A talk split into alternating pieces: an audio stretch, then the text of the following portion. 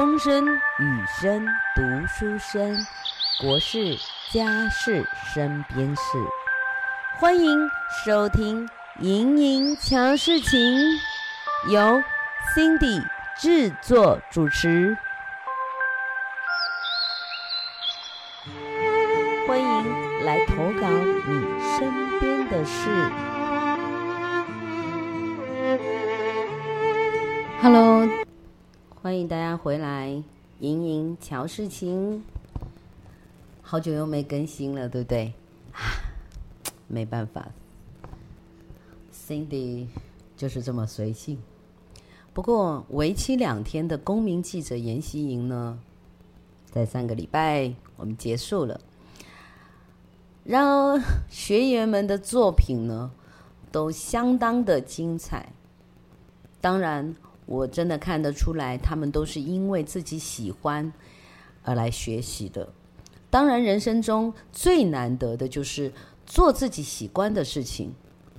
当然，那种成就就是不言而喻的。就像 Cindy 现在每天做的事情，都是发自自己内心喜欢的，所以我做得很开心，做得非常的有动力。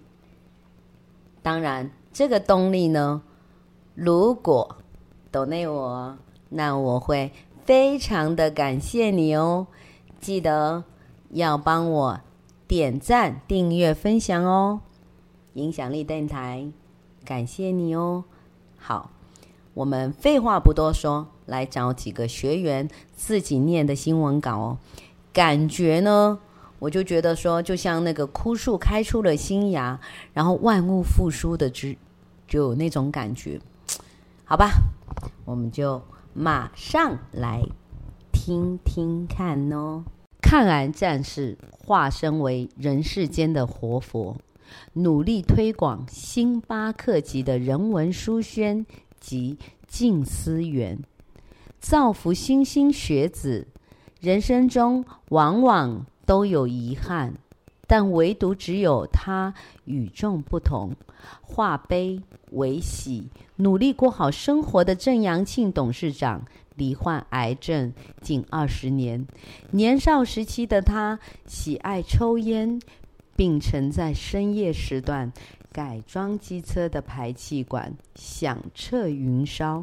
四度罹癌的他，在进入手术房之前，有人质证一本书籍，瞬间感动了自己。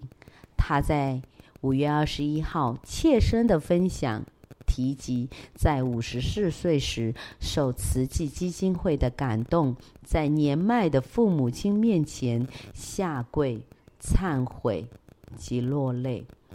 在那一天之后，郑阳懂得。人生开始乐于布施，且分享他的人生历程。郑阳庆董事长呢，对我，我觉得从认让我认识他，就感觉就是一个非常有着大爱、慈悲的这样一个印象。每次都不遗余力的。介绍他罹患癌症的这个过程，似乎让更多的人能够理解和明白，人生中很多的事情要我们回归最简单的方式，就像他的草坪，他说不需要有太多的。化学的药剂、农药，天然的小鸟，天然的这些，就是一个大自然最好的一个循环。所以，谭文生也听到了，看到这样子的一个点，他把郑阳庆董事长的这个。内容用短短的文字叙述出来，我觉得真的就是怎么讲，嗯，也抓到了一些精髓，所以还蛮喜欢他的这个文字。那我们接下来呢，再来找一篇。那这一篇呢，嗯，是呃另外一个女生学员所写的。那他的这一篇呢，我就一直认为说他写的就是像散文类的，所以我们融传媒的这个负责人当时也看到他的这个文字的功力，也选了这一篇，帮他登在了融传媒上。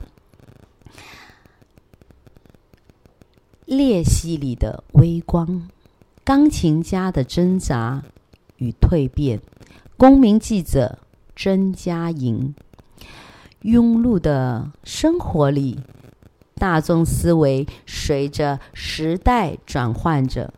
但即便处在分秒都在更新的时代，社会的期待与刻板印象，与某些族群来说，仍然枷锁着他们。但这些枷锁，并没有因此掩盖钢琴家李尚轩所散发出的光芒。知识不普及的年代，台湾对于身心障碍者充斥着不善与排斥。自小被诊断出自闭症的李尚轩，在沟通上出现困难，没有思考及理解能力，经常表达不精准，无效的对话也令人常摸不着头绪。在音乐领域存在着无限的可能。求学时期曾被同级欺凌，据李爸爸阐述，来关爱生命，呃，做一些行善，呃，帮自己内心得到一个最大的充实吧。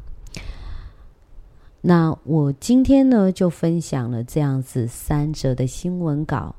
当然，最后一篇其实是属于散文类的方式，但是佳莹给我的这个文字的这个着力点，真的让我深深触痛到我的这个触碰到我的心。然后，他也真的描述到很多尚轩的一个重点，所以写得很棒。所以，我也愿意跟我的好朋友们，在我的平台上的好朋友们。来分享这一篇，感谢您的聆听。那我们下一次的节目再会喽。因为我最近也透露一下好了，就是有在规划一些新的节目进来，会有不同的一些主题，呃，还有不同的这个主持人跟我进到一起合作的声音平台。那希望让影响力电台真的成为一个，呃，好多人能够善念的一个发起的一个平台。嗯，加油！我感谢您能够聆听我的节目，也希望支持我们赞、点赞、订阅、分享。盈盈桥事情，心中放阳光。